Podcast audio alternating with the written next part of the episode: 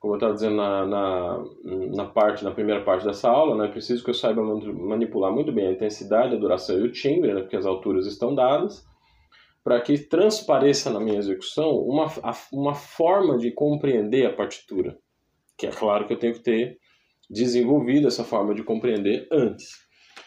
Para os alunos iniciantes, essa forma de compreensão está a cargo do professor, né?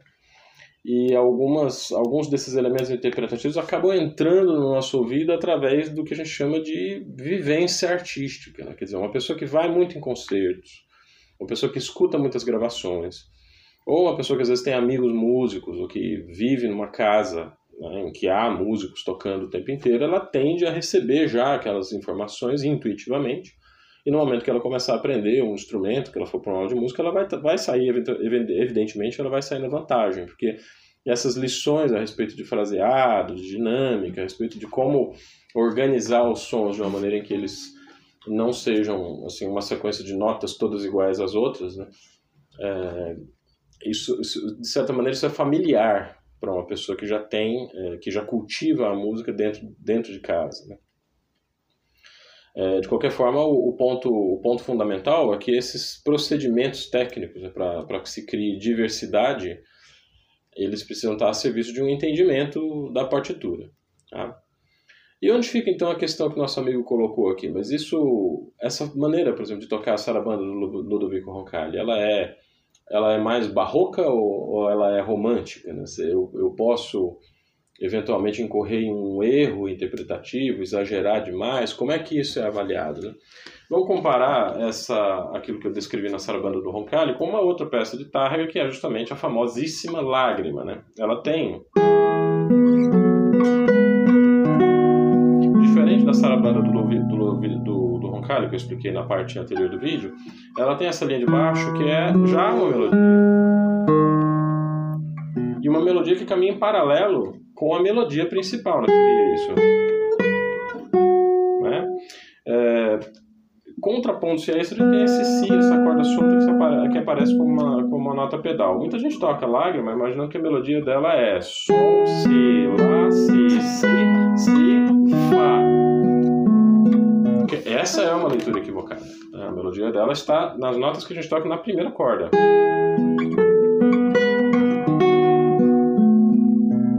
Certo? Na segunda corda, na segunda corda, eu tenho que, eu tenho que entender que isso é uma nota pedal. O que, que significa nota pedal? É uma nota que fica parada, ou seja, ela não tem, ela não transmite informação. Isso é muito importante. A gente precisa ressaltar na peça, na partitura, aquilo que transmite informação. O que não transmite informação a gente esconde. Né? Então.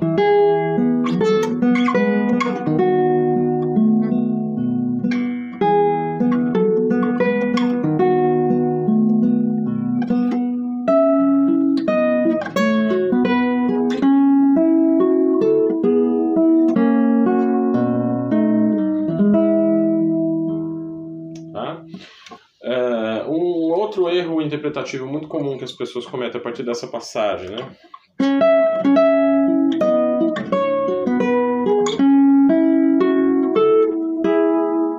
Melhor.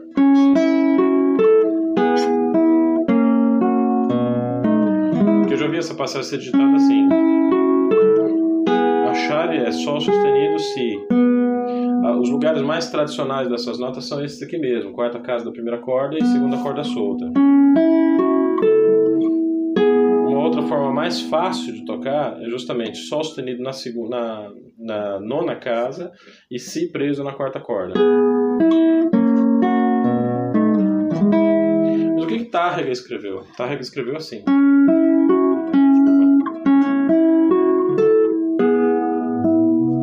Sol sustenido na décima, décima terceira casa. Esse Sol. Essa nota no violão, ela é apagada não é tão clara quanto na segunda corda, nem tem o brilho da primeira corda. Percebe? Quando eu toco essa nota na, na, terceira corda, ela fica extremamente apagada. Contra a nota Si, que é uma corda solta, eu tenho praticamente um canhão aqui soando uma nota junto com, uma, com a outra que deveria ser da melodia. O Si não é a melodia, certo? Então é como se o Targa estivesse colocando um enigma. Por que, que ele fez esse dedilhado que aparentemente não é funcional?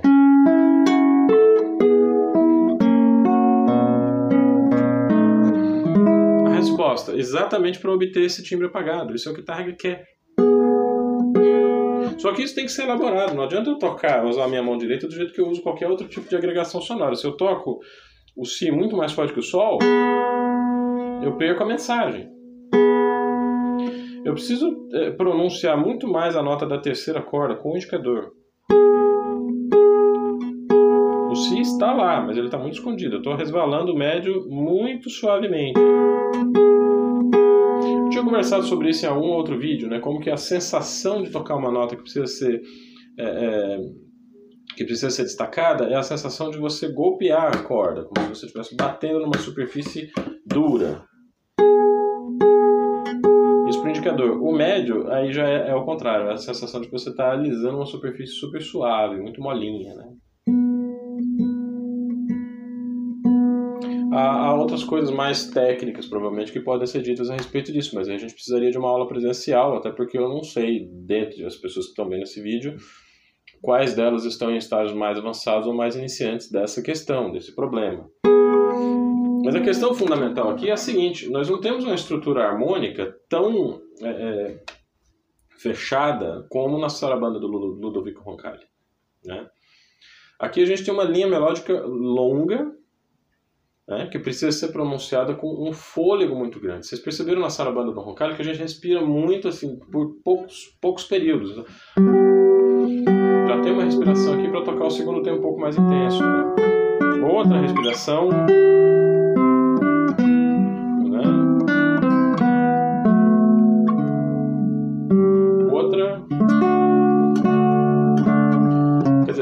Confira lá na primeira parte do vídeo, vocês vão ver que, essa, que essas respirações acontecem em, em, é, por sessões muito mais curtas. Com o tárrega, a peça do tárrega, esse comentário ele entra muito mais como uma tentativa de prolongar o Fá sustenido.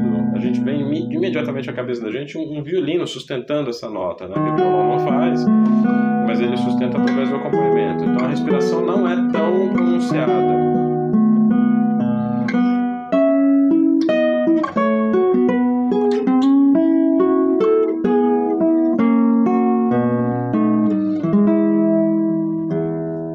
Ralentando longo que eu fiz a partir dessa passagem.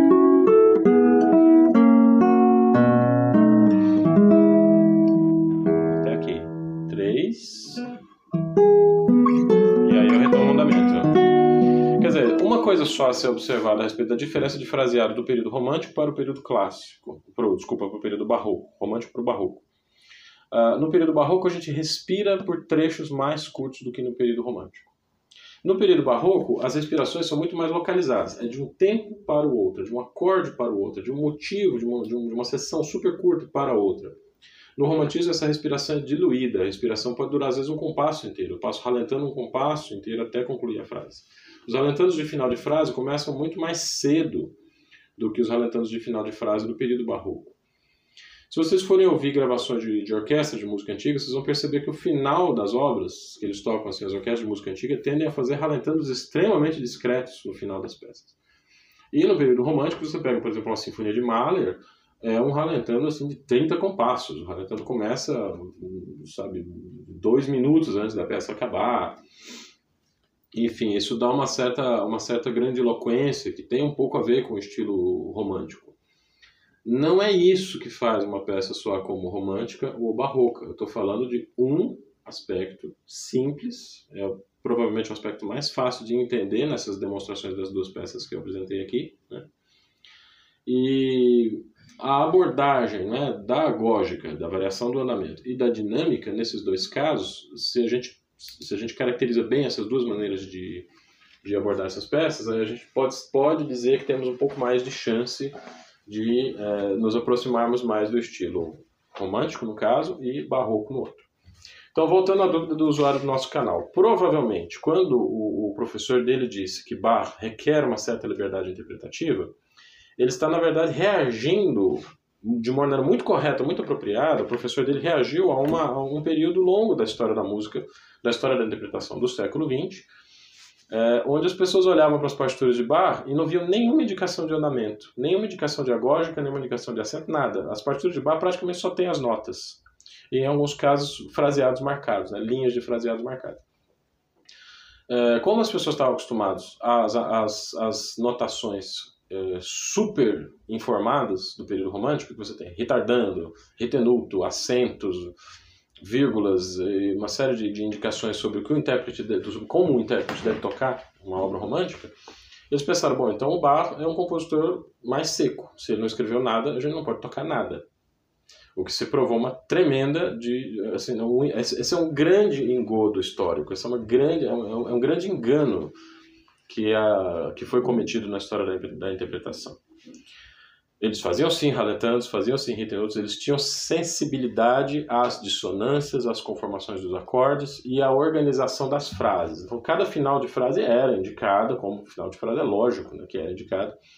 É uma das razões é, pelas quais a gente sabe disso é por alguns textos que mencionam a organização da composição como a organização da fala, como a organização de um discurso.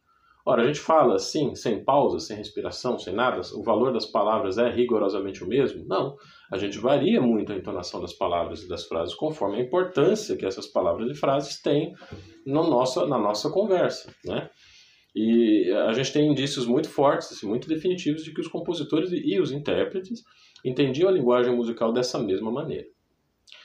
Ah, mas essa questão de você agrupar os acontecimentos dentro de frases maiores pode ser, uh, talvez, um diferencial né, na abordagem de frase em relação ao período barroco. No barroco a gente fragmenta muito mais a música do que no período romântico. Uh, essa fragmentação pode ser entendida em alguns casos como liberdade interpretativa. Eu prefiro usar um outro termo. Eu prefiro usar resposta à estrutura da música. A gente precisa explicar aquilo que a gente está lendo na partitura. Né? E se o que a gente lê na partitura é diferente de uma peça romântica, isso tem que ser, tem que ter outra cara, tem que ter outra conotação. Eu não sei se está muito claro, especialmente para o usuário que colocou essa questão, é, que não se trata, na verdade, de liberdade interpretativa. Na verdade, nós somos presos. A interpretação ela não acontece dentro de um ambiente de absoluta liberdade. Se eu sou completamente livre para interpretar a legislação, então eu estou agindo fora da lei, correto? No caso da partitura, das partituras, da, uma, uma, obra de uma obra musical, é exatamente a mesma coisa. Se eu usar de liberdade, que, que liberdade é essa? Claro que eu tenho liberdade para tocar da maneira como eu quiser. Eu não tenho como fugir de mim mesmo. Eu não posso imprimir a uma peça que eu toco uma interpretação de outra pessoa. Essa interpretação sempre vai ser minha. Mas que minha é essa? Que interpretação minha é essa? É a interpretação de alguém que leu a partitura, que compreendeu o texto? Ou é a interpretação que está utilizando a partitura somente para aparecer as minhas habilidades interpretativas, as, o que eu posso fazer com o meu instrumento. Né? Todo o problema da interpretação musical está assentado sobre esse dilema. E as pessoas vão tomando as suas escolhas, elas vão fazendo as suas decisões com base naquilo que elas sabem a respeito das partituras. Uh, a gente pode discutir isso com um pouco mais de profundidade. Cada intérprete tem algo importante a revelar em relação à, questão da interpretação. Né?